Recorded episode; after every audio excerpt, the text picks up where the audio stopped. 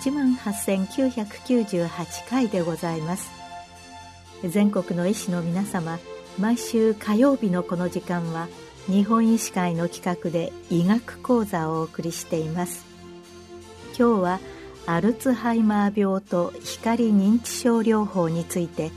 東京大学大学院薬学系研究科機能病態学教室教授富田大輔さんにお話しいただきます。なおこの放送はマイクロソフト Teams を使用して収録しています。東京大学大学院薬学系研究科の富田大輔と申します。本日はアルツハイマー病の発症メカニズムと私たちが開発を進めております光認知症療法について紹介させていただきます。世界的に高齢化が進み現在では5000万人以上もの認知症患者が存在すると推計され2050年までにはその数は1億5000万人以上に達すると予測されています。認知症の原因疾患としては様々な疾患が知られており代表的なものとしてアルツハイマー病レビー小体型認知症前頭側頭葉変性症脳血管性認知症などが知られています。とりわけアルツハイマー病は最も患者数が多く早急な対策が必要であると考えられています。しかしながらいまだに根本的な治療法及び予防法の確立に至っておらずその開発が強く求められています。まずアルツハイマー病の研究の歴史と発症メカニズムについて説明いたします。アルツハイマー病は1906年にアロイス・アルツハイマー教授により初めて報告された認知機能障害を主たる症状とした疾患です。アルツハイマー教授はオーグステ D という51歳の女性の詳細な臨床状と冒険所見を発表しました。そしてその患者脳において神経細胞腫を伴う脳萎縮に加え2つの病理学的な特徴として細胞外に蓄積する老人斑と神経細胞内に出現する神経源線変化を報告いたしました。これらの病理保険は現在典型的なアルツハイマー病患者脳に特異的に認められるものとして認識されています。1970年代より基礎科学の技術開発が進み、アルツハイマー病患者脳で起こっている病的変化の理解が深まりました。まず、神経細胞間のシグナル伝達を担う。神経伝達物質の一つである。アセチルコリンの合成酵素の発現低下。またアセチルコリン作動性神経細胞の顕著な脱落が報告されました。そこで脳内におけるアセチルコリンの量を増加させる目的で開発された薬剤がアセチルコリン分解酵素阻害薬であるドネペジルガランタミンおよびリバスチグミンです。一方、神経細胞の脱落を起こすメカニズムについては依然不明であったことからアルツハイマー病患者の検体の生化学的な解析がさらに進められました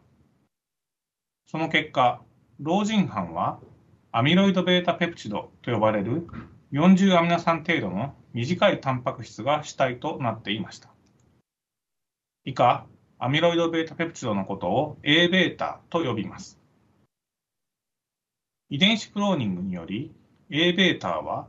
APP と呼ばれるアミロイド全躯体タンパク質の一部分であることが分かりました。APP は細胞膜に発現している膜タンパク質ですが、タンパク質切断酵素によって切断を受け、Aβが分泌されます。 この Aβは凝集性が高いタンパク質で濃度が高まるとアミロイド繊維と呼ばれるはしご用の β シート構造が多く含まれたような繊維状の形態をとります。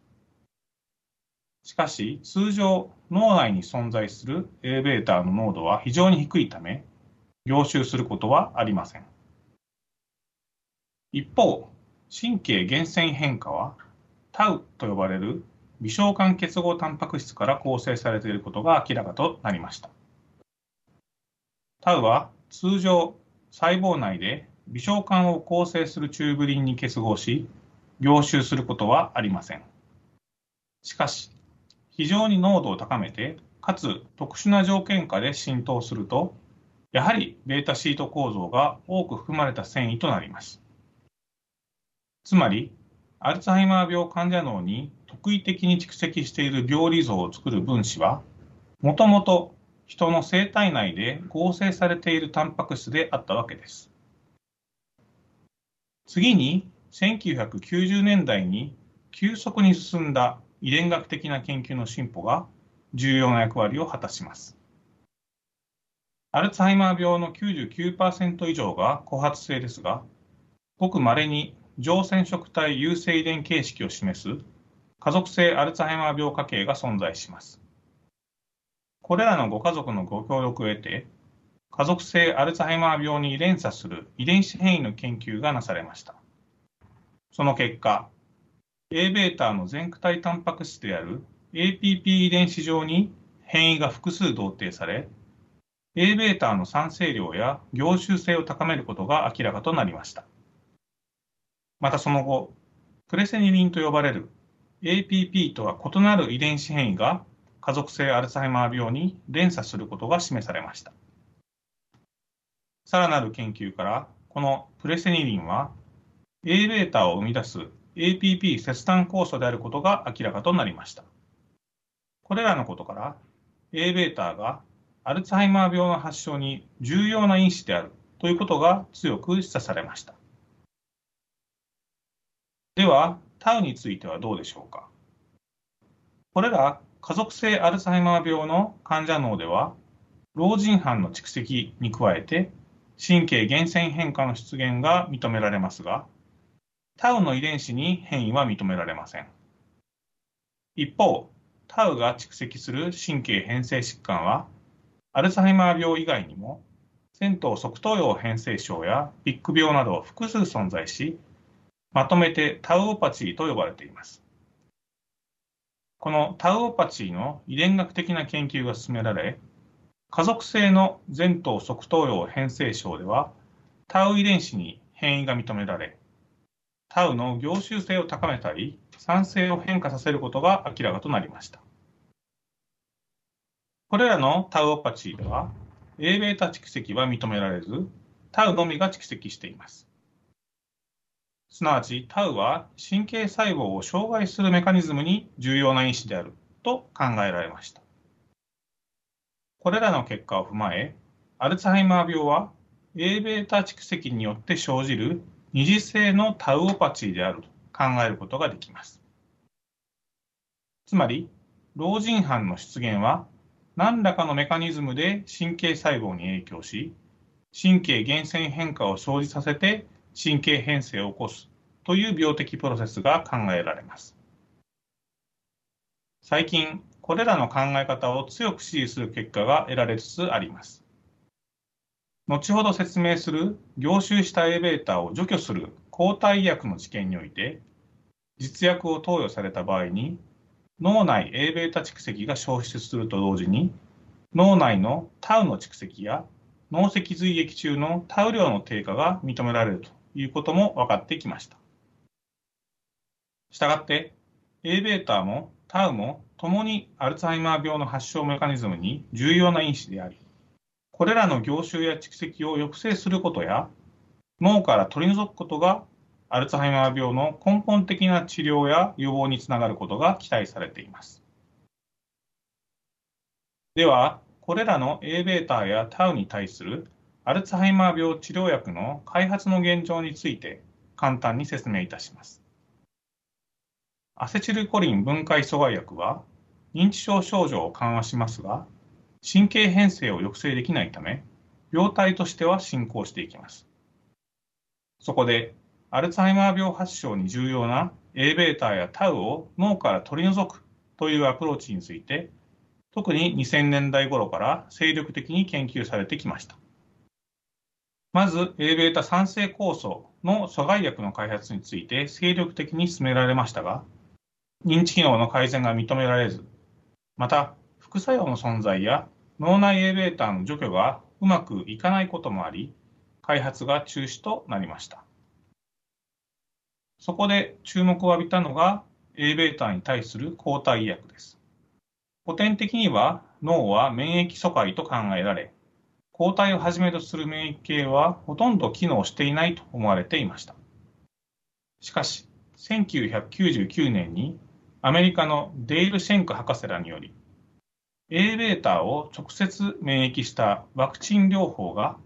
アルツハイマー病モデルマウスにおいて脳内の Aβ を除去できることが報告され、一気に研究が進みました。残念ながら人において Aβを直接免疫する方法は失敗しましたが Aβ に対する抗体を用いた受動免疫療法であれば十分に脳内の Aβ蓄積を取り除くことができることが分かってきましたそのメカニズムとしては注入された抗 Aβ 抗体がごくわずかに脳内へと移行し老人斑に結合して脳内の免疫担当細胞である ミクログリアがこれを認識して鈍色すると考えられています。そこでこの Aβ 抗体の開発が進められて、その一つであるアデュカノマブが2021年に米国において迅速承認されました。しかし、アデュカノマブが認知機能に及ぼす薬効については、2つの治験結果が異なっていたことから、大きな議論を沸き起こしました。実際、ヨーロッパでは承認されず、日本においても継続審議となっています。一方、同様の薬理作用を示す他の抗 Aβ 抗体であるガンテネルマブ、デカネマブ、ドナネマブと呼ばれる医薬品の開発が現在でも進められています。先に述べたように、アドカノマブを含めて、いずれの抗体でも脳内 Aβ 蓄積の除去とさらに脳内のタウ量の蓄積が報告されています。一方、Aβ に比べてタウに対する創薬研究は遅れていましたが、最近になり、抗タウ抗体やタウの発現量を抑制する拡散薬など、新しい技術の開発が精力的に進められており、今後が期待されています。最後に我々が開発している光認知症療法について説明いたします。凝集した Aβ を脳から取り除くことに成功している抗体薬ですが、いくつかの問題があります。まず、体内安定性が非常に高いのですが、抗体であるため分子量が非常に大きく、脳への移行性が極めて低いことです。また、投与方法としても基本的に点滴が想定されています。さらに、生物薬剤でもあるため、薬価としては高価な部類になります。そこで、これらの問題点を解決するような凝集 Aβ を取り除く医薬品の開発が必要です。私たちは、当研究家の有機合成化学研究室の金井元教授との共同研究により、Aβ の凝集を抑制する新しい低分子化合物の開発に成功しました。これらの化合物は投与しただけでは何も作用しませんが、凝集した Aβ のそばに存在するとき、さらに特定の光を照射すると活性化されます。この化合物は照射された光のエネルギーを吸収し、周囲に存在する酸素にエネルギーを受け渡し、酸素を一重鉱酸素と呼ばれる反応性の高い状態に変換します。一重鉱酸素は、そばに存在する凝集 Aβ と共有結合を形成し結合します。この酸素化された Aβ は、凝集性が非常に低いため、それ以上 Aβ 繊維が増えていくことはありません。またこれらの化合物は 光で活性化されては酸素化エレベーターを作り、凝集をされたエレベーターを無毒化していくので、我々はこの化合物を光触媒と呼んでいます。そこでこの光触媒をエレベーターが脳内に蓄積するアルツハイマー病モデルマウスに適用しました。しかし、生体では脳は頭蓋骨に覆われており、脳内に光を届けることが難しいと想定されました。そこでまず頭部に加入例を留置し光ファイバーと薬液の注入をできるように手術したマウスに対し光触媒を入れると同時に光を直接照射する実験を1日1回1週間行いました。その結果脳内に蓄積した Aβ が2割から4割減少することを見出しました。またその後光触媒をさらに改良し頭蓋骨を開けることなく頭皮上からの光照射で活性化される光触媒の開発にも成功し2日に1度の薬剤投与と光照射を4ヶ月間行い脳内 Aβ を2割から3割低下させることに成功しました。このメカニズムを研究するとさらに興味深いことが明らかとなりました。酸素化 Aβ の分解にもやはり脳内免疫担当細胞であるミクログリアが関与していたのです Aβが蓄積するとミクログリアが近寄りますがなぜか大量に Aβが蓄積すると取り除くことができません現在使われている抗 Aβ抗体薬はこの過程でミクログリアにさらによく Aβを認識できるようにしていると考えられます私たちが開発した光触媒がもたらす酸素化も ミクログリアによる Aβ 分解を促進しているようですつまり脳内の免疫能力を高めることで凝集した Aβ を取り除くことに成功していると考えられています。現在、このメカニズムを詳細に検討しています。このように光と低分子化合物を組み合わせた薬剤については、特にがん治療の領域で注目されています。光免疫療法と呼ばれる技術は、抗体を用いてがんに薬剤を集めた上で光を照射してがん細胞を除去したり免疫系を活性化する技術で我が国においてもすでに承認されています。光を使い病巣の周りだけで活性化することで副作用を少なくすることと抗体を利用することで効率的な薬効の発揮に成功しています。しかしアルツハイマー病では抗体が入りにくい脳に蓄積したタンパク質を標的とする必要がありますその点、光触媒は低分子化合物であり、脳移行性が抗体医薬より高いことが分かっています。また、将来的な改良により、経口投与も可能にできるだろうと考えています。一方、この光触媒の活性化には光の照射が必要です。人の頭蓋骨はマウスの頭蓋骨よりもはるかに厚く、同じように光を届けることは難しいと考えられます。現在、弱い光でも活性化されるような化合物や、光以外の方法で脳内へエネルギーを届ける方法の開発を進めています。また、アルツハイマー病治療薬の全ての問題点として、長期的な投与が必要であるため、副作用が少ないことや認知機能への効果の検証など、多くのハードルがまだまだあります。これらの課題を一つ一つ地道にクリアしていくことが重要であると考えています。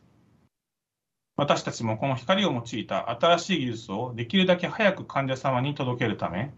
今後も研究を推進していきます。ご清聴ありがとうございました。今日はアルツハイマー病と光認知症療法について、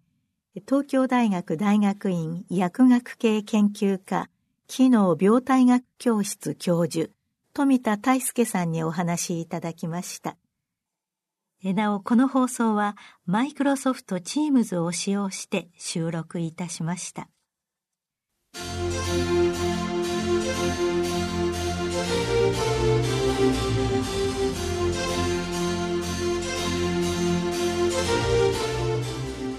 それではこれで日本医師会の企画でお送りいたしました医学講座を終わります。